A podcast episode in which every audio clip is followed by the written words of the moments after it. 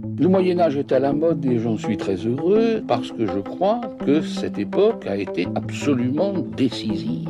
si je m'étais retrouvé au Moyen Âge, il m'aurait probablement fait frire sur un bûcher comme hérétique. Passion médiéviste, les hors-séries. Je comprends, ça change et ça ne change pas, quoi.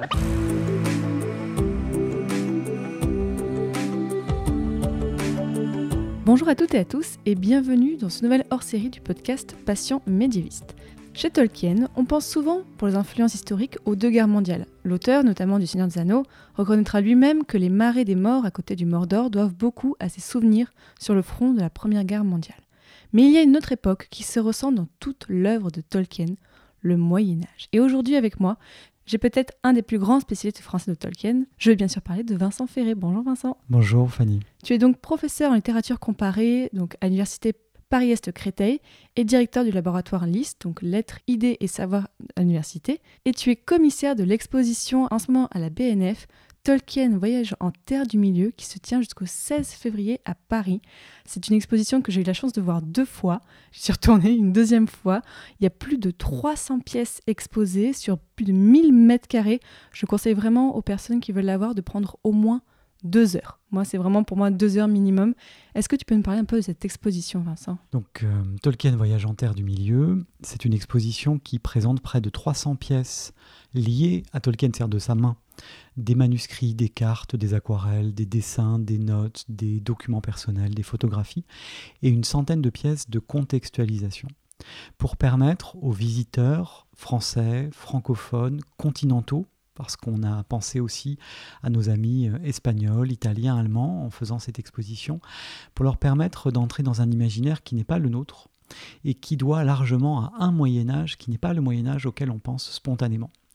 Donc les pièces de contextualisation permettent de visualiser le monde imaginaire de Tolkien ou les mondes imaginaires de Tolkien tout au long de leur création en, leur, en proposant aux visiteurs des artefacts qui sont des supports à l'imaginaire.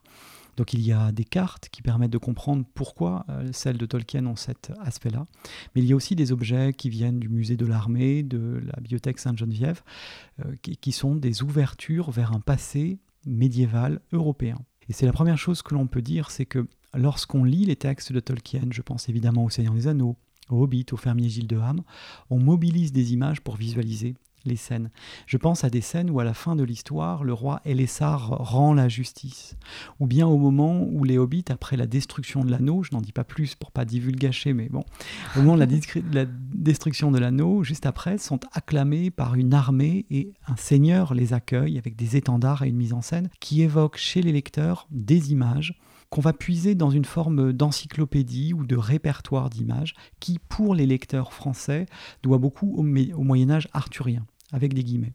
Et il est absolument juste de dire que Tolkien doit beaucoup au Moyen Âge, ne serait-ce que parce qu'il était médiéviste. Et là, on peut parler, et c'est ce que j'ai envie de faire aujourd'hui dans le cadre du podcast, du lien entre les travaux du Tolkien médiéviste, professeur à Oxford, et les œuvres de fiction, en particulier en prose, mais également la poésie, de l'écrivain Tolkien, qui est un exemple parfait de ce qu'on peut appeler médiévalisme, c'est-à-dire présence réception, recréation du Moyen Âge aujourd'hui dans les arts, la littérature, la culture. Si on parle de Harry Potter, si on parle de The Witcher qui sort au cinéma, qui existe en livre, je crois qu'il y a aussi un jeu vidéo.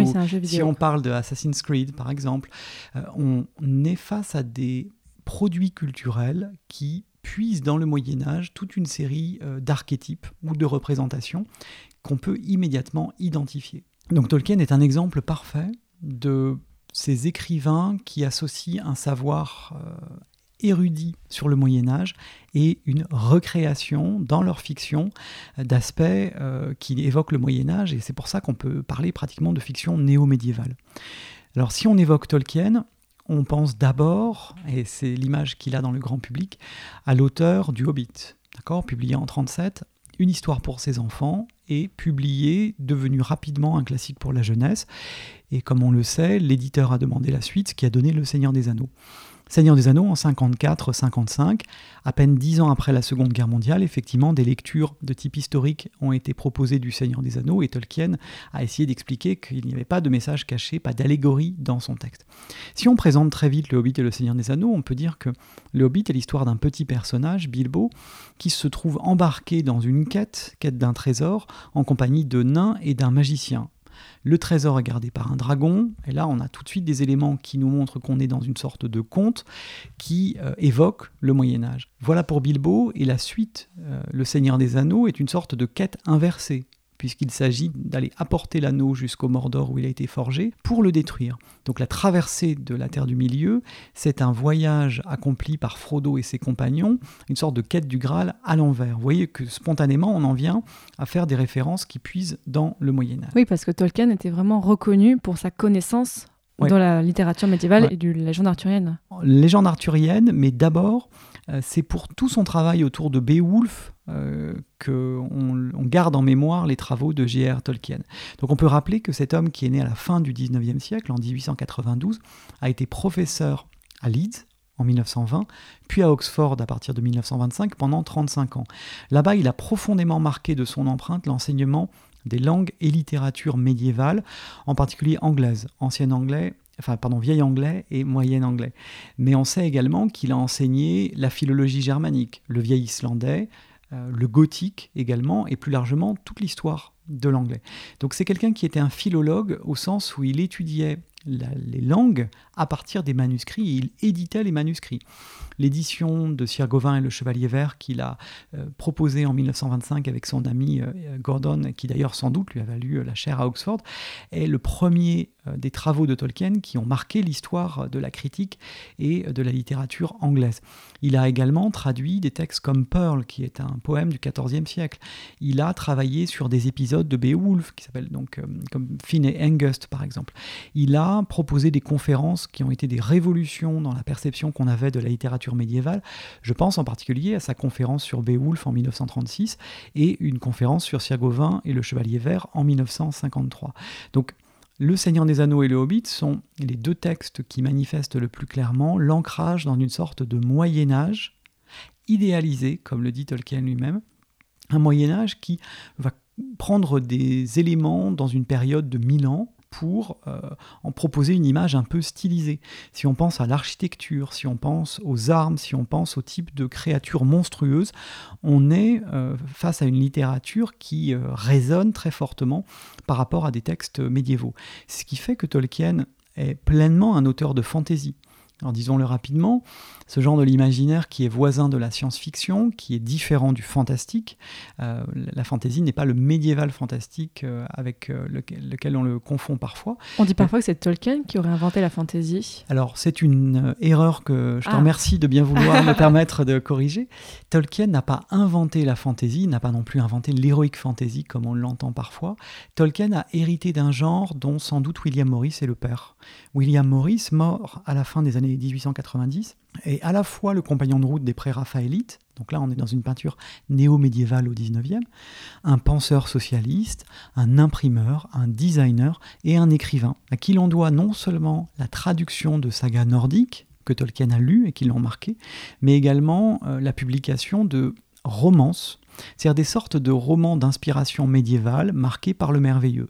Et si je dis Moyen Âge plus merveilleux plus monde imaginaire, on a les trois ingrédients de base de la mmh. fantaisie, de Harry Potter à Game of Thrones, comme on dit en anglais, en passant par Tolkien et peut-être par Star Wars, mais c'est une polémique que je ne vais pas ouvrir maintenant. En tout cas, Tolkien, qui a suivi les traces de William Morris à Oxford, il a été étudiant dans le même collège que Morris, il, il était baigné de la présence de personnes comme Burns Jones et euh, William Morris, a, si l'on veut, proposer une euh, fantaisie plus cohérente, plus vraisemblable.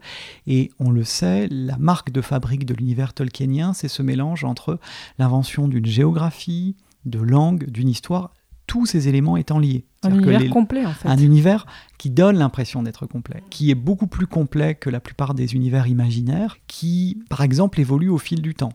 On sait que Tolkien a inventé une douzaine de langues d'une manière très développée. Il en a conçu 50, mais il en a inventé précisément. Ah C'est-à-dire conçu, c'est-à-dire envisagé, nommé, esquissé et pour certaines développées, une cinquantaine, tout à fait, dont les deux plus célèbres sont les deux langues elfiques, le quenya et le sindarin. Dans le cadre de l'exposition de la BNF, on a présenté ce qu'on appelle l'arbre des langues, qui d'ailleurs est reproduit en grand format dans une des salles d'exposition. Pour et très compréhensible, c'est vraiment très beau. Et on voit en fait comment les langues chez Tolkien évoluent au fil du temps, de même que le français moderne est, enfin, est l'héritier de, de l'ancien français et du latin, et on peut remonter jusqu'à l'indo-européen. Tolkien a inventé tous ces moments de l'histoire des langues.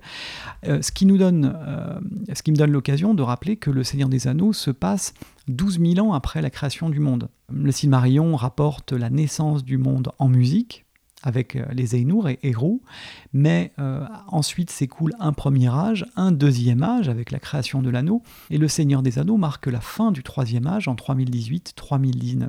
Tolkien a inventé ces milliers d'années qui précèdent euh, le récit le plus célèbre de son univers. Donc le rapport de Tolkien au Moyen Âge, il est assez singulier, euh, au sens où, contrairement à de nombreux auteurs de fantaisie actuels, lui a une connaissance directe du Moyen Âge. Avec ses amis, il a par exemple lancé un petit groupe qui s'appelait les euh, Coal Biters, les mangeurs de charbon. C'était une manière humoristique de désigner ce groupe d'amis qui se réunissait pour lire dans le texte les sagas islandaises. Il avait une connaissance intime de la littérature, des langues et de ce que le Moyen Âge a d'énigmatique et de stimulant pour nous. Et il se situe explicitement, parce que là je vois que tu as le volume des lettres de Tolkien que j'ai le plaisir de co-traduire il y a une quinzaine d'années déjà. Euh, à plusieurs reprises, dans ces lettres, Tolkien parle du Seigneur des Anneaux comme d'un romance, donc par opposition au genre du novel, du roman plus réaliste, un peu à la Dickens si on veut. Le Seigneur des Anneaux tient à la fois de l'épopée, du conte de fées, dans le sens qu'il donne à ce terme, mais aussi du roman médiéval euh, très, très nettement, mais un Moyen Âge un petit peu mythique. Et c'est là qu'il faut se méfier d'un effet d'optique. Assez souvent, les spectateurs des films ou les lecteurs de textes néo-médiévaux ont l'impression que le Moyen Âge, ça existe comme quelque chose de stable, qu'il y a une essence du Moyen Âge. Mais il n'est que de penser au Moyen Âge nordique, par opposition au Moyen Âge arthurien, de penser à un Moyen Âge japonais pour voir à quel point, évidemment, euh, la notion est instable. Et je renvoie dans ce podcast d'historien à l'article important et capital de Le Goff sur le long Moyen Âge, dans lequel il travaille sur l'intrication entre Renaissance et Moyen Âge, et il met à mal toute une série de clichés sur le Moyen Âge, même si euh, encore aujourd'hui, dans euh, les discussions qu'on a en dehors des cercles d'historiens, cette image d'un Moyen Âge unique et monolithique a la vie dure malheureusement. C'est sûr qu'entre le haut et le bas Moyen Âge, ça n'a rien à voir. On a vraiment deux mondes. Et le Moyen Âge de Tolkien n'est pas notre Moyen Âge arthurien avec la forêt de, de Brocéliande qu'on peut visiter maintenant en Bretagne en pensant à Merlin et en passant près de son tombeau. Ça n'a rien à voir. Ne me dites pas que vous avez honte de votre âge. Non, c'est pas ça quand même. Sans avoir honte, je suis plus un jouvenceau. Vous encore ça va, vous êtes jeune Oh allons, je suis sûr que vous noircissez le tableau. Vous n'êtes pas si vieux que ça. Bah, je vais sur mes 884 quand même. Combien? 884, dans trois semaines. Ah ça alors Mais comment est-ce possible? Ah bah je suis mi-démon, moi. Les démons, c'est pas foutu pareil. D'ailleurs, dans le calendrier démonique, je vais bientôt avoir 7 ans. J'aurai le droit d'avoir une mogriave. Qu'est-ce que c'est que ça? Une mogriave C'est comme un petit chien, mais hyper vilain. Donc si tu veux bien, j'aimerais parler aujourd'hui de deux textes qui singularise euh, Tolkien, son rapport au Moyen Âge. Ces deux textes sont d'une part Beowulf, d'autre part Sir Gawain et le Chevalier Vert. Allons-y. Et je voudrais parler de ces deux textes pour essayer de souligner la manière dont ils ont nourri l'imaginaire de Tolkien. Et en disant ça, je fais euh, un choix draconien et je sais que certains auditeurs vont me dire mais pourquoi ne parle-t-il pas de l'Eda poétique? On sait que Tolkien a emprunté les noms des nains pour le Hobbit, euh, de Aleda il faut faire des choix, on n'a pas non plus des jours et des jours devant nous. Donc je vais parler de Beowulf et de Sir Gawain et le Chevalier Vert. Alors un mot déjà sur Beowulf. On aurait bien aimé avoir le manuscrit à l'expo de la BNF, mais il ne quitte pas Londres, c'est un ah. trésor national de l'Angleterre. Pourquoi? C'est un poème vieil anglais dont on situe la naissance entre le 8e et le 10e siècle, et pour le dire très simplement, il raconte l'histoire d'un héros, Beowulf, qui affronte des ogres, Grendel et sa mère, puis un dragon il libère une communauté de la menace du monstre Grendel. Et puis quelques années passent et Beowulf, devenu un roi beaucoup plus âgé, va affronter un dragon un peu par désir d'accomplir un haut fait qui va marquer les esprits. Ce combat de l'homme contre le monstre, il me semble qu'il est fondamental pour bien comprendre le Seigneur des Anneaux. Il faut savoir que Tolkien a consacré une conférence très importante en 1936, intitulée Beowulf, les monstres et les critiques, dans laquelle il prend le contre-pied de ce qui avait été jusqu'alors la lecture euh, dominante. La lecture dominante, était positiviste, si l'on veut. C'est-à-dire que les interprétations essayaient de mettre l'accent sur toutes les indications qu'on pouvait prendre dans le poème pour essayer de comprendre le passé dans une lecture historique qui essayait de euh, traiter euh, Beowulf comme un document. En réalité, Tolkien a demandé à ce qu'on envisage Beowulf comme un poème en travaillant sur les effets symboliques, sur les effets de circularité du texte, et au lieu d'utiliser Beowulf comme une mine de faits réels, comme il le dit, il revendique la perspective, l'étude de Beowulf comme d'une œuvre d'art et non pas comme d'un document historique. Oui, c'est plutôt le côté littéraire que le côté historique. Littéraire, et symbolique. C'est-à-dire que Tolkien en vient très vite à proposer l'idée que l'histoire de Beowulf est l'histoire d'un homme en guerre contre le monde, et le monde symbolisé par les monstres. Et je trouve que si on a en tête la manière dont Tolkien travaille sur l'héroïsme, l'identité du héros, alors on comprend mieux certaines clés du Seigneur des Anneaux. Dans le Seigneur des Anneaux, il ne faut pas sous-estimer le fait que les héros sont des hobbits héros au sens de protagoniste. C'est Bilbo qui a trouvé l'anneau, c'est Frodo qui en hérite, et ça n'est pas un hasard. Donc rappelons à tes auditeurs que les hobbits sont un des peuples de la Terre du Milieu, et Tolkien a choisi de représenter l'humanité à travers différentes facettes. Donc les hobbits, ce petit peuple d'un mètre de haut, dont la petite taille représente les limites, et en particulier c'est parce qu'ils sont un peu mesquins, un peu couards, qu'ils ont un esprit de clocher très affirmé que Tolkien a décidé de faire d'eux des personnages de petite taille. Les nains ont des qualités, ils ont un lien avec la terre, avec la création, mais on sait que dans Le Seigneur des Anneaux, ce qui les caractérise, c'est le fait de ne pas avoir réussi à s'arrêter à temps quand ils creusaient dans les mines de la Moria. Ils ont fait preuve d'une sorte de démesure qui a entraîné leur perte. Les elfes sont des êtres qui, dans certaines adaptations cinématographiques ou dans les jeux de rôle, ont parfois le beau rôle, mais c'est un peu un contresens sur la manière dont Tolkien les représente dans Le Seigneur des Anneaux. Ce sont les héros des versions antérieures, donc celle du Silmarillion, effectivement, mais dans Le Seigneur des Anneaux, j'ai envie de dire, ce sont d'affreux réactionnaires. Tolkien les nomme embaumeurs dans sa correspondance, c'est-à-dire des personnes qui sont tournées vers le passé et qui n'ont plus vraiment d'action dans le présent. Je vais choquer certains auditeurs évidemment en disant ça, mais c'est pour bien montrer, ça c'est quelque chose qu'il faut dire, qu'il n'y a pas chez Tolkien de hiérarchie entre les peuples et que c'est un contresens de plaquer sur lui, par exemple, ce que les jeux vidéo ont fait, wow, par exemple, ont fait des races.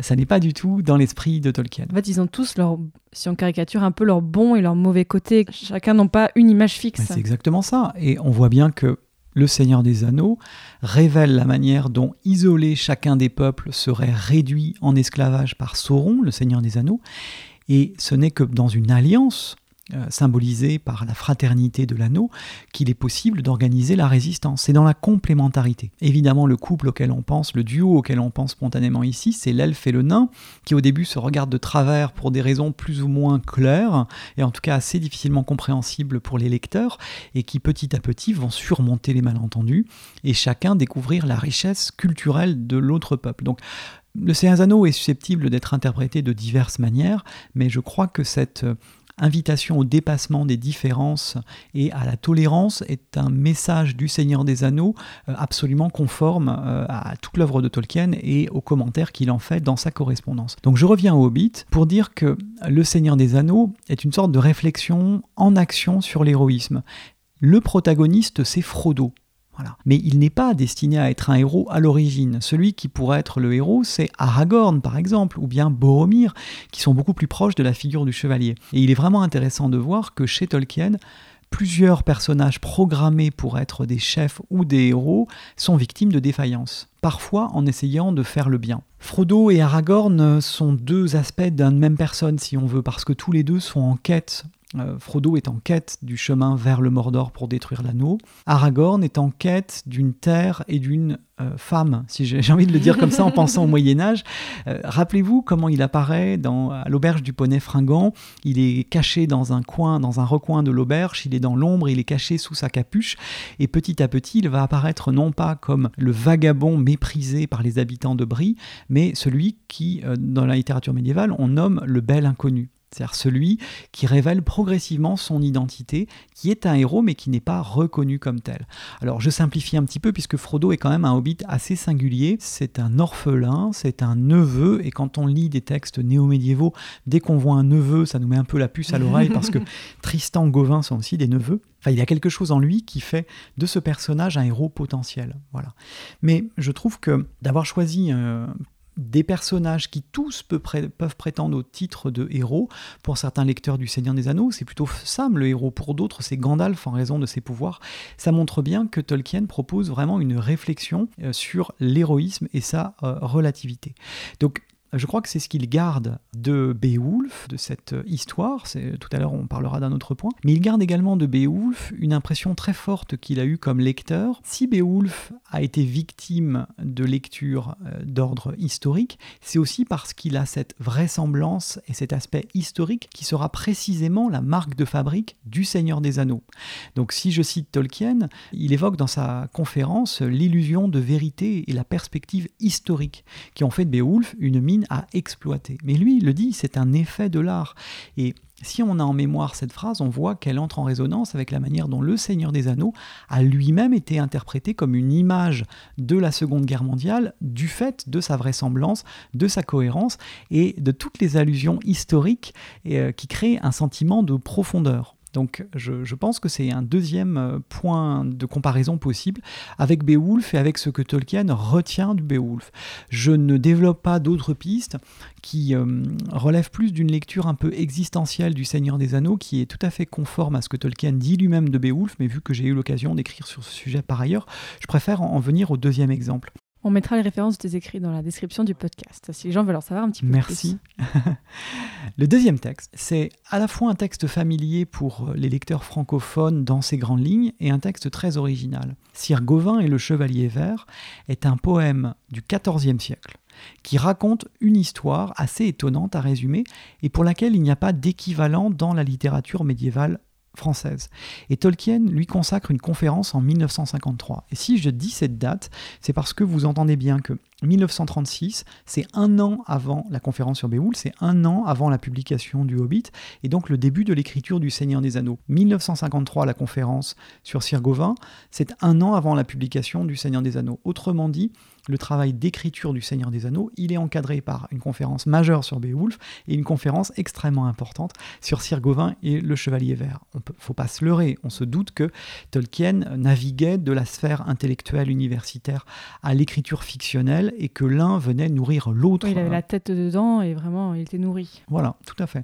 C'est en tout cas l'hypothèse que l'on peut faire. Tolkien raconte comment, dans Sir Gauvin et le Chevalier Vert, le héros principal, euh, Gauvin, pardon, est soumis à une tentation absolument fondamentale. Donc je vais résumer en deux mots l'histoire de Sir Gauvin et le Chevalier Vert. On est à la cour d'Arthur pendant la fête de Noël. Entre la fête de Noël et le jour de l'an, arrive un chevalier vert, monté sur un cheval vert, portant une hache verte, et il lance un défi. Celui qui à la cour en aura le courage peut prendre la hache et lui asséner un coup auquel lui, il va n'opposer absolument aucune résistance, à condition de promettre que dans un an et un jour, il retrouvera le chevalier vert et le chevalier vert sera autorisé à lui porter un coup en retour. Moi, si j'étais un chevalier de la cour arthurienne, je me méfierais parce que ah déjà un chevalier intégralement vert qui propose de jouer à qui se donne le coup de hache le plus fort, euh, évidemment, c'est assez mauvais signe. Personne ne veut relever le défi. Le roi Arthur se propose à ce moment-là, mais heureusement, Gauvin l'arrête au dernier moment. Gauvin tranche la tête du chevalier, le chevalier repart la tête sous le bras, et Gauvin sait que un an et un jour plus tard, il devra le retrouver pour recevoir le coup. Ce qui intéresse Tolkien, c'est la manière dont Gauvin, se mettant en chemin pour retrouver le chevalier vert, est hébergé dans un château par un seigneur et sa dame.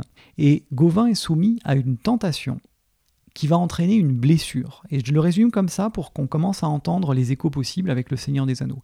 La tentation, elle est assez étonnante pour la littérature médiévale, c'est que la dame du Seigneur poursuit Gauvin de ses assiduités en lui tenant des propos d'un érotisme tellement torride que je veux permettre de ne pas le citer. Pendant ce temps-là, le Seigneur est à la chasse et il a proposé à Gauvin un marché. Chacun, le soir, donnera à l'autre ce qu'il aura gagné dans la journée. Donc le seigneur le soir donne à Gauvin le fruit de sa chasse, et un soir Gauvin est un peu piégé puisqu'il a fini par accepter que la dame lui donne un baiser. Donc en toute logique, il devrait donner un baiser au Seigneur. Non mais vous voyez un petit peu le genre de texte. Hein ok. Et là où ça se complique un peu, c'est le jour où Gauvin accepte un cadeau de la part de la dame, une ceinture qui va le rendre invulnérable. C'est-à-dire que s'il reçoit un coup, il ne meurt pas. C'est un point fondamental.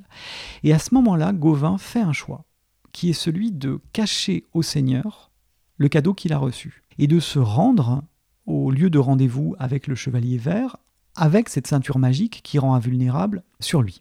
Il reçoit le coup de hache. On comprend à ce moment-là que le seigneur et le chevalier vert ne sont qu'une seule et même personne et que la dame lui avait en fait tenu un piège. Ce qui intéresse Tolkien, c'est la manière dont Gauvin est présenté dans le texte comme un héros, mais un, un héros qui aurait peut-être échoué. Et toute l'interprétation de Tolkien dans sa conférence tourne autour de la question de l'erreur ou de la faute du héros qui d'une certaine manière déroge à sa promesse, mais pour sauver sa propre vie, et il reçoit en retour un stigmate, une cicatrice. Vous me voyez venir, Mhm. dans Le Seigneur des Anneaux, il me semble que Frodo est d'une certaine manière un écho dans la fiction du personnage de Gauvin. Frodo s'est chargé d'une mission pour le bien de la collectivité, comme Gauvin l'a fait en se sacrifiant pour son Seigneur et en mettant en danger sa vie. Frodo sait parfaitement qu'il va mourir et qu'il potentiellement il va mourir en se lançant dans cette quête. Et c'est très important parce que euh, Frodo est un des personnages qui sont soumis à des tentations permanentes euh, tentations de la part de l'anneau, mais tentations relativement abstraites. Et là, il faut réfléchir deux minutes sur le fait que chez Tolkien, il y a très rarement des plongées dans la psyché des personnages. On regarde souvent les personnages de l'extérieur. Si vous voulez, il faut traquer chez Boromir, chez Sam, chez Gollum, chez Bilbo, une image de ce que l'anneau fait subir aux autres pour comprendre ce qui se passe en Frodo. Je prends l'exemple de Boromir. Boromir, c'est l'archétype du chevalier. C'est le capitaine des armées du Gondor. C'est cet homme de haute taille, au beau et noble visage. On est vraiment dans le cliché, dans le type, et Tolkien s'en amuse pratiquement. C'est vraiment l'incarnation de la force physique, pensée quand ils essaient de franchir la montagne, à la manière dont Boromir aide les petits hobbits. Eh bien, c'est ce même personnage qui va être vaincu, si l'on veut, par sa propre force. C'est-à-dire qu'à un moment donné, lui qui avait juré d'accompagner Frodo et de le protéger, essaie de s'emparer de l'anneau parce qu'il est persuadé qu'il est plus digne que Frodo d'utiliser l'anneau pour défendre son propre peuple. C'est très poignant, euh, cette manière qu'a Tolkien de jouer sur euh, une valeur du personnage, son souci de défendre son peuple, les siens, et de montrer comment ce désir positif se retourne contre lui. Les lecteurs du Seigneur et lectrices du Seigneur des Anneaux pensent aussi à d'autres personnages comme Gandalf qui ne veut pas toucher l'anneau, Galadriel qui refuse de prendre l'anneau parce qu'elle explique qu'elle deviendrait une dame terrible qui régnerait sur toute la terre du milieu, euh, même si elle était euh, motivée par des désirs euh, positifs. Donc voilà pour Boromir. Dans le cas de Frodo, il est évident que petit à petit, il devient une sorte de double de Gollum et qu'il y a une sorte de combat psychique entre les deux pour, chez Frodo, imposer sa volonté à Gollum et contraindre Gollum à le conduire jusqu'en Mordor, euh, jusqu'au lieu où l'anneau doit être détruit. Et cet affrontement entre le personnage principal et Gollum, qui est une figure monstrueuse, me semble être une variation chez Tolkien du combat du héros contre le monstre dont je parlais tout à l'heure. Il y a des combats bien plus physiques et littéralement, si on pense à Sam affrontant euh, Araigne chez Lob, c'est un écho aussi des affrontements entre les guerriers et les dragons, alors aussi bien euh, Sigurd contre Fafnir que Beowulf, je parlais tout à l'heure, contre le dragon. Ce combat psychique, là, contre Gollum, me semble encore plus intéressant. Et pour en terminer avec Frodo, il faut se rappeler que à la fin du Seigneur des Anneaux, quand Frodo revient en comté, il est incapable de se réintégrer dans la société. L'autre jour, j'ai eu une formule malheureuse que je redonne. Frodo, à la fin du Seigneur des Anneaux, c'est un peu Rambo. C'est-à-dire que il a, il a effectué une action, mais il ne peut plus retrouver sa place dans la société. Ah, ça va rester, ça, ça va me poursuivre. Pardon, je, je demande pardon à toutes les personnes qui m'écoutent, mais il l'explique. Le comté a été sauvé, du fait de la destruction de l'anneau, mais pas pour lui. Lui se sent marqué par des blessures qui, bien sûr, sont à la fois le coup de poignard reçu du Nazgûl, la piqûre de l'araignée géante, le fait que Gollum lui a arraché un doigt et que même physiquement, ce Oui, doigt perdu, il est marqué dans sa chair. Donc il y a des lectures évidemment euh, d'ordre euh, chrétienne qui sont possibles, mais ce que je voudrais souligner, c'est la manière dont Tolkien réfléchit à l'échec de Frodo dans ses lettres, dans des termes qui sont très proches de la manière dont il réfléchit à, l'échec, entre guillemets, de Gauvin, à sa défaillance en tout cas, dans la conférence. Et là, je renvoie à une lettre de 1956 où Tolkien prend la défense de Frodo face à un lecteur qui en gros disait Frodo, il aurait fallu le fusiller euh, de retour euh, du comté parce qu'il a essayé de revendiquer l'anneau pour lui-même. Et Tolkien analyse la manière dont Frodo était placé dans une sorte de circonstance euh, aporétique, des circonstances qui exigeaient de lui un sacrifice au-delà de ce qui était possible. Voilà. Donc c'était, je pense, le point que je voulais souligner ici, c'est-à-dire la manière dont Tolkien, le médiéviste, multiplie les clins d'œil dans sa fiction à des textes sources, d'accord, les l'Eda, les textes arthuriens, mais plus fondamentalement montre la vitalité de l'héritage médiéval pour penser le monde aujourd'hui. Ce qui est frappant chez Tolkien, c'est que cet homme d'une érudition exceptionnelle, qui enseignait dans un lieu, Oxford, dans les années 20 à 50, qui n'était pas le lieu le plus ouvert, ça c'est un lieu qu'on peut associer à une forme d'élitisme intellectuel, évidemment. Aujourd'hui euh, encore, Oxford et Cambridge sont le symbole de l'excellence intellectuelle et universitaire, mais Tolkien était soucieux de partager avec le plus grand nombre le savoir dont il était le dépositaire. Au lieu de simplement lire pour son propre plaisir des textes médiévaux auxquels il avait accès dans cette merveilleuse bibliothèque bodléiane, il a décidé de proposer des éditions de textes. Il faisait des cours beaucoup plus que ce qu'exigeait son statut, jusqu'à quatre fois plus d'heures de conférences que ce qui était demandé par son poste de professeur, mais dans ce même esprit, dans cet esprit de partage. And uh, examinations in the summertime is a is an enormous um, very laborious and unfortunately also boring. And I remember picking up a paper and actually finding, I nearly gave an extra mark for it, extra five marks actually. There was one page on this particular paper was left blank. Glorious. Nothing to read. So I scribbled on it, I can't think why. In a hole in the ground there lived a hobbit. I think that was eventually published in 1937. I now wanted to try my hand at writing a really stupendously long narrative and to see whether I had sufficient art, cunning, or material to make a really long narrative which would um, hold the average reader right through. Il y a aussi une chose que j'ai vue sur Tolkien, c'est que le Moyen Âge qu'il a étudié lui et le Moyen Âge que nous étudions nous aujourd'hui sont différents et c'est pour ça qu'on pourrait peut-être être un peu surpris par la vision du Moyen Âge qu'a Tolkien. Alors, j'ai l'impression que Tolkien représente un tournant dans les études du Moyen Âge et qu'il a eu tellement à faire pour combattre les stéréotypes ou les idées reçues à ce sujet que d'une certaine manière, on a l'impression aujourd'hui qu'il combat pour des causes qui nous semblent désormais évidentes. Mais je parlais tout à l'heure du changement complètement de paradigme et d'interprétation en passant d'une lecture positiviste à une lecture littéraire de Beowulf. Maintenant, rien que de le dire comme ça, ça nous semble une évidence. Mais c'est vraiment à Tolkien qu'on le doit.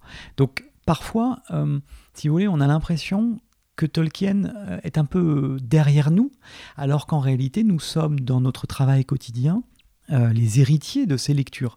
Là, ce que, j'ai fait tout à l'heure en proposant une équivalence entre la lecture existentielle du Seigneur des Anneaux, cette réflexion sur la mort et la mortalité, ça n'est qu'un écho de ce que Tolkien fait lui-même à propos de Beowulf.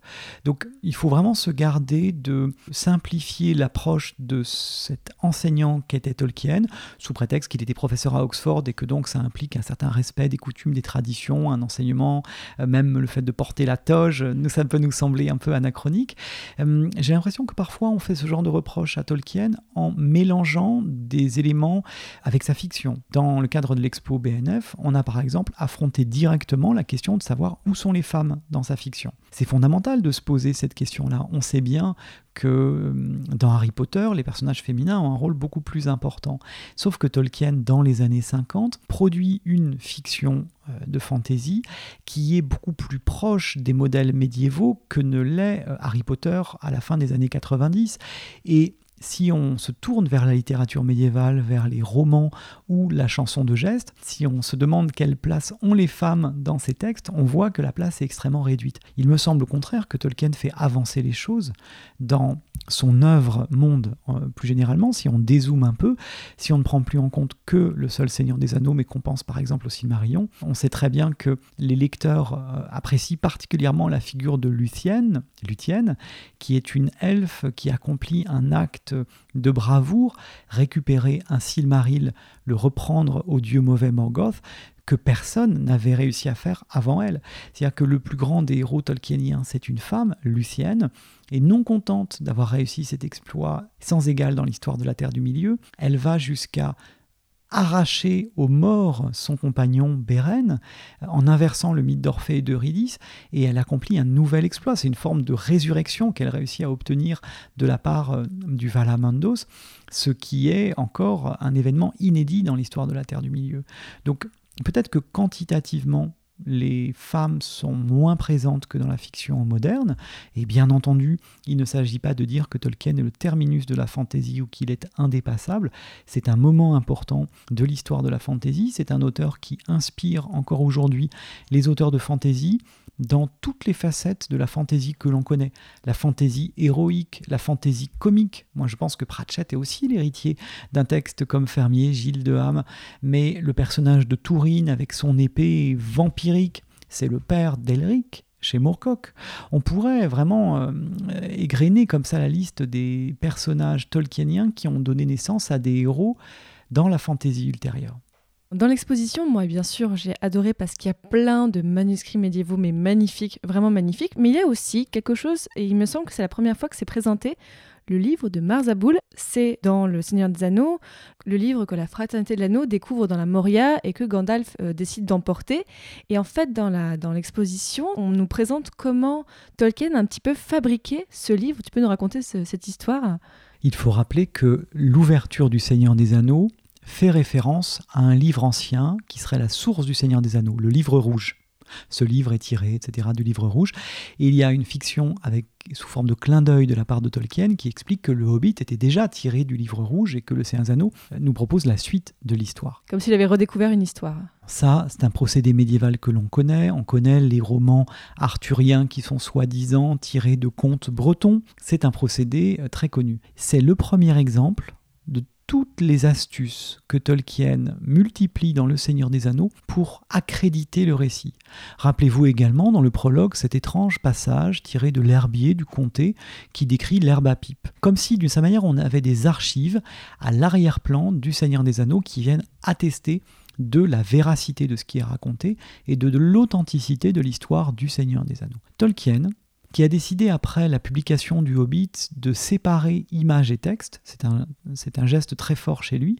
Euh, de cette manière, il regrettait un petit peu certains choix esthétiques dans le Hobbit qui contrevenaient à sa conception de la littérature de jeunesse. Et dans Le Seigneur des Anneaux, il a décidé qu'il n'y aurait pas d'illustration. Mais il a eu envie à un moment donné, il l'a proposé à son éditeur qui a refusé, mais trop tard, les artefacts étaient fabriqués il a eu envie de créer trois pages d'un manuscrit nain pour que le lecteur ait l'impression en feuilletant ces pages que le Seigneur des Anneaux est vraiment, s'appuie vraiment sur des documents historiques et pas seulement sur des textes rapportés par la tradition orale, comme tel chant funèbre faisant l'éloge des euh, cavaliers tués au combat. Le livre de Mazarboul, les archives naines que rencontrent les personnages dans la Moria, sont effectivement euh, présentés dans le texte du Seigneur des Anneaux, lus dans le texte du Seigneur des Anneaux. Mais Tolkien avait fabriqué trois pages qu'il a, alors je vais essayer de les décrire, il a troué les pages, il a mis de l'encre rouge et il a abîmé les bords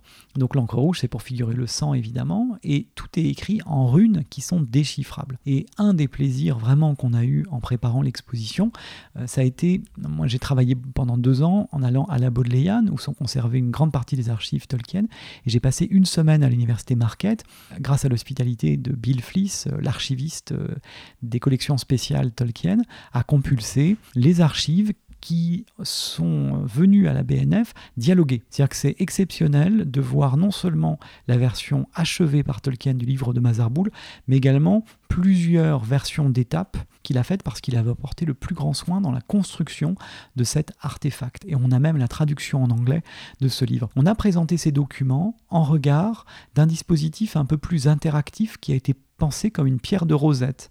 Et on a été aidé dans cette réalisation par nos amis de Tolkien Deal et en particulier Damien Bador, qui est le spécialiste des langues imaginaires de Tolkien, avec qui je travaille le plus volontiers depuis euh, enfin, un certain temps. Il va faire une conférence à la BNF très prochainement. Cette pierre de rosette, c'est la porte de la Moria, représentée euh, à échelle 1-1, si on veut, comme si on se présentait face à la porte, et avec les inscriptions en écriture elfique et qu'il est possible de décoder. Alors on les a translittérés en alphabet latin comme dans le livre, et après on donne la traduction en corrigeant le contresens de Gandalf, et vous savez, ce contresens fait qu'il reste à la porte. Juste à côté de ce dispositif, on a accroché plusieurs versions de cette porte telle qu'elle apparaît dans Le Seigneur des Anneaux. Et là encore, on voit le soin que Tolkien a apporté au choix de la phrase, mais également aux représentations picturales, Oui, aux sur symboles. les- la forme des arbres euh, sur le côté, il a, il, a il, a, il a cherché pendant un moment. Il a cherché pendant un moment, il voulait représenter des symboles renvoyant au peuple des nains, au peuple des elfes, pour que les lecteurs perçoivent, même sans toujours les comprendre, la profondeur historique suggérée par euh, cette porte. Euh, C'est comme lorsque dans un pays européen, lequel, on traverse une région et on voit sur les panneaux le nom de lieux qui ont des centaines d'années. Tolkien voulait produire ce même effet à plusieurs reprises dans l'esprit des lecteurs, voyageant en terre du milieu avec la fraternité de l'anneau, à travers des noms propres, à travers des objets, à travers euh, des éléments tels que la porte de la Moria, par exemple. Et pour le livre de Mazarboul, on dirait presque que là, Tolkien a été un peu codicologue, comme si en fait il avait été observer les manuscrits médiévaux pour dire ah, tiens voilà je vais un petit peu faire comme ça pour un peu bricoler voilà du, Oui. un manuscrit médiéval lui-même Tolkien était philologue au sens plein, c'est-à-dire qu'il aimait les mots, mais il était philologue de métier dans sa pratique. Il travaillait sur des manuscrits médiévaux et on a un certain nombre de réalisations qui sont des échos directs de sa connaissance des manuscrits. Je pense également à cet alphabet euh, enluminé qui est présenté dans l'exposition et qui évoque euh, des lettrines et euh, des enluminures de manuscrits médiévaux. Donc euh, si vous voulez le savoir euh, érudit que Tolkien a sur le Moyen Âge, il est disséminé dans toute son œuvre, parfois dans son œuvre de fiction, parfois dans des réalisations visuelles telles que ces enluminures, et que les lecteurs vont découvrir. Alors évidemment, je ne peux pas décrire le choc que c'est de voir en vrai des documents que l'on connaît sous forme de reproduction euh, dans un certain nombre d'ouvrages. Euh, je connais bien artistes et illustrateurs, je connais bien les ouvrages euh, intitulés Art of the Hobbit et tout ça, mais lorsqu'on voit les projets de jaquettes de Tolkien pour Le Seigneur des Anneaux, on voit grâce à la lumière le bras de Sauron qu'on ne voit jamais dans des ouvrages imprimés. Donc il y a mille détails à observer et Tolkien est allé très très loin dans la réalisation des croquis, des dessins, des aquarelles. Il y a un luxe de détails à observer et à, et à admirer.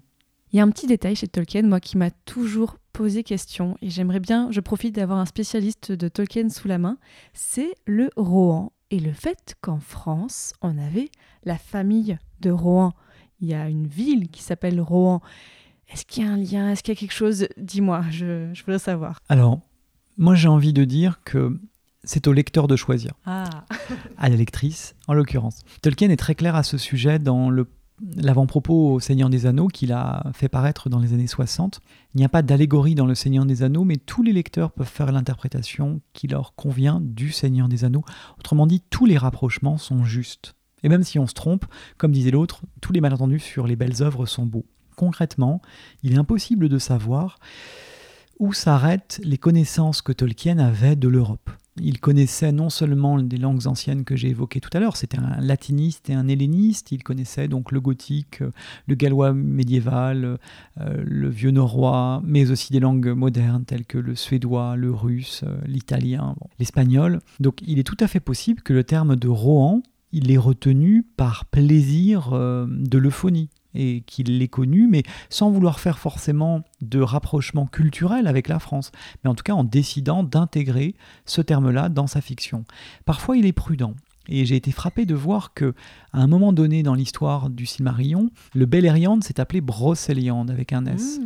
Et Tolkien a décidé de remplacer ce nom propre, sans doute parce qu'il était susceptible d'être interprété par les lecteurs comme un emprunt, et cette lecture aurait été beaucoup trop réductrice. C'est-à-dire que Tolkien était farouchement attaché à l'idée que sa création littéraire n'était pas une imitation servile et n'était pas une compilation de sources. Donc je pense que parfois il a un peu masqué des emprunts qui lui auraient plu, mais qui risquaient d'induire en erreur les lecteurs.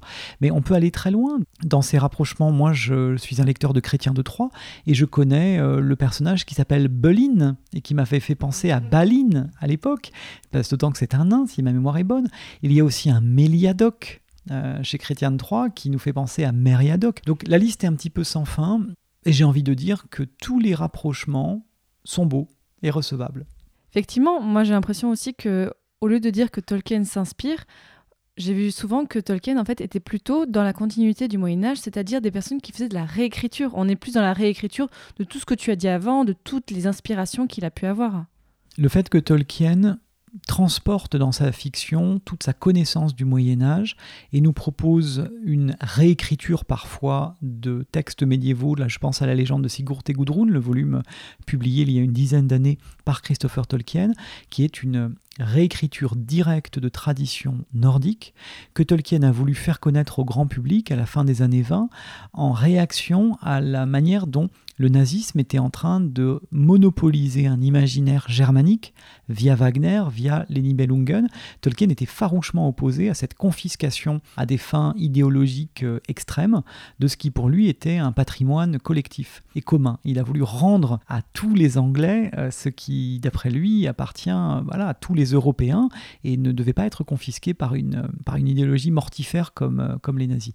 Donc Tolkien réécrit à la manière dont les auteurs médiévaux, pour autant qu'on puisse les identifier, réécrivaient, proposaient des expansions d'histoire, des continuations d'histoire.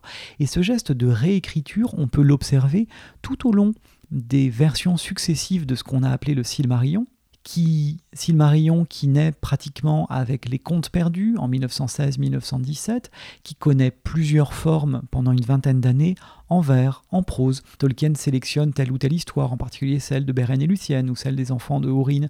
Il fait une version en vers de style très élevé, soutenu, épique. Il réécrit en prose euh, cette histoire en ayant la version antérieure sous les yeux pratiquement et en développant tel ou tel passage, en proposant euh, des poursuites narratives euh, du fil narratif qu'il n'avait pas envisagé.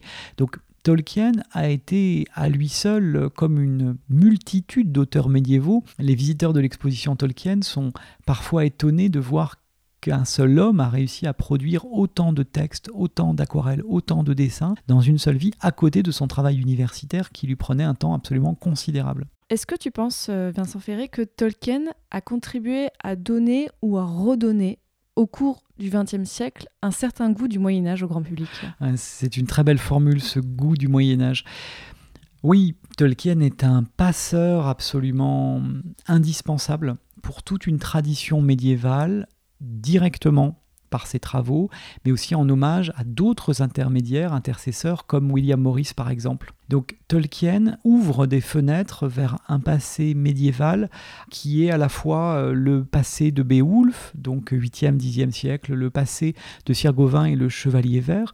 Et il est évident que les témoignages de lecteurs de Tolkien euh, sont vraiment le montrent. Hein, encore hier, j'étais en librairie et quelqu'un me racontait que par Tolkien, il en était venu aux Edda, il en était venu à Beowulf, il était aussi remonté, alors au-delà du Moyen Âge, à Gilgamesh. Et c'est absolument merveilleux de se dire dire qu'il a pleinement atteint son but à travers sa fiction et son travail universitaire, qui est de garder en vie un passé qui est le nôtre, mais dont on est trop souvent coupé pour des raisons linguistiques, intellectuelles ou d'accès au texte. Et de ce point de vue-là, Tolkien est absolument indispensable à l'histoire du XXe siècle. Merci beaucoup Vincent Ferré pour vraiment tous ces éclairages sur Tolkien. J'invite tout le monde vraiment, que vous aimiez Tolkien, ou un petit peu ou beaucoup, que vous aimiez l'histoire, la littérature, la géographie, la culture en général, allez voir cette magnifique exposition donc à la BNF jusqu'au 16 février 2020.